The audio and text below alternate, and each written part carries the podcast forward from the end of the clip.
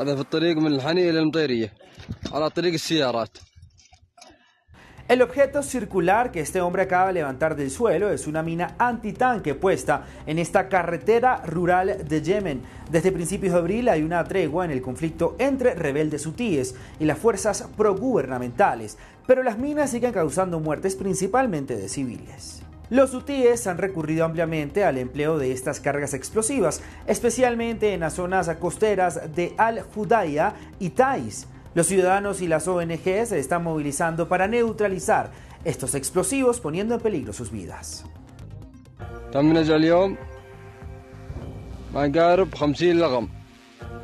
Fares El-Emjari es director del Observatorio de Minas de Yemen desde los Países Bajos, donde reside. Él coordina una red de voluntariados en Yemen cuya misión es identificar e informar de las minas a los equipos de desminado. Muchos ciudadanos han denunciado la presencia de minas, sobre todo en terrenos agrícolas y en carreteras. Las familias desplazadas que intentan regresar a sus hogares también han denunciado la existencia de artefactos explosivos. Hasta ahora se han retirado más de 6.000 minas antipersonales en diversas regiones de Yemen.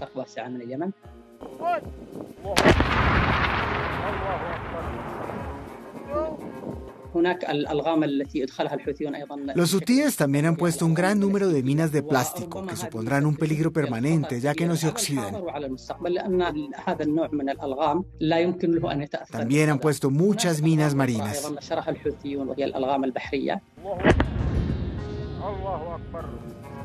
También han utilizado muchos explosivos escondidos en objetos inofensivos como piedras.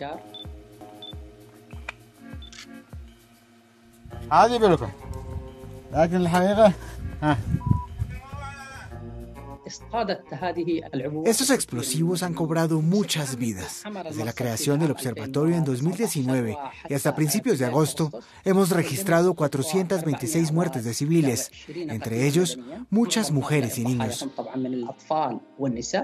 También hay más de 560 heridos. Durante la temporada de lluvias, las recientes e intensas precipitaciones han desplazado las minas hacia zonas pobladas, por lo que la zona minada se ha ampliado aún más. Otro problema es que muchos proyectos agrícolas están paralizados por la propagación de las minas.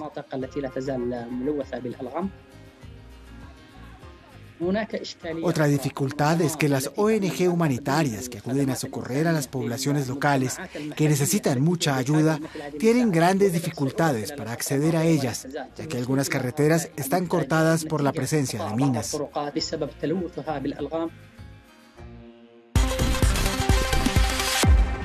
Rasbol, va, va, envole-toi à Rasbol et atteins le firmament, le firmament.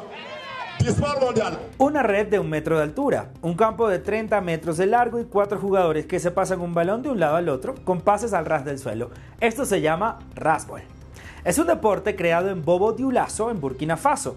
Las reglas son bastante sencillas. Un equipo no debe tocar el balón más de tres veces. Suman puntos cuando el adversario no logra devolver el balón y tocar la red o tirar por encima de ella hace que pierdan puntos. La disciplina fue lanzada oficialmente en marzo de 2021. Hablamos con su creador, para quien el rasbol requiere cualidades deportivas, pero también cierta filosofía. Para ser un muy buen jugador de rasbol hay que tener las habilidades necesarias en el control de la pelota, la precisión en el pase y la calidad de los tiros, porque hay que golpear la pelota por lo bajo sin que toque la red. También hay que tener resistencia porque el rasbol se juega en dos tiempos de 25 minutos. El vocabulario utilizado en el reglamento del rasbol busca promover la cultura de Burkina Faso. La cancha de rasbol se llama Sangayaré, que es una palabra en lengua visa. En español significa el claro. Tenemos el maga, que es el acto de golpear la red con la pelota. Maga es una palabra en yulá, que se habla en el África Occidental. Cuando se lanza el balón y este pasa por encima de la red, se comete una falta que es loni, una palabra en lengua san. Como pueden ver, es un deporte de cohesión social. Es un deporte que nos permite transmitir la imagen de Burkina Faso a nivel internacional.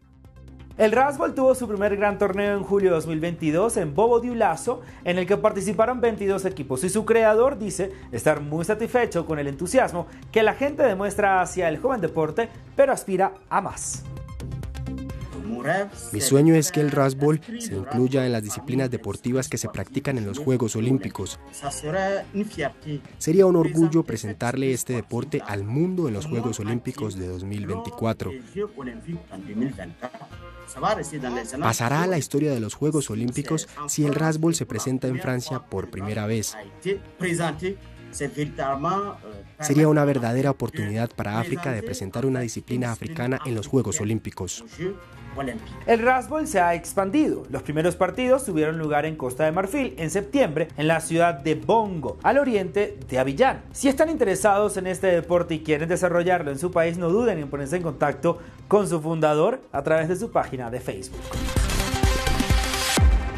Y de esta manera llegamos al final de los observadores por esta emisión. Queremos agradecer al restaurante Peace and Love en la ciudad de Bogotá por prestarnos sus instalaciones para grabar este programa. Recuerde que todos nuestros contactos aparecen en sus pantallas. Hasta una próxima oportunidad.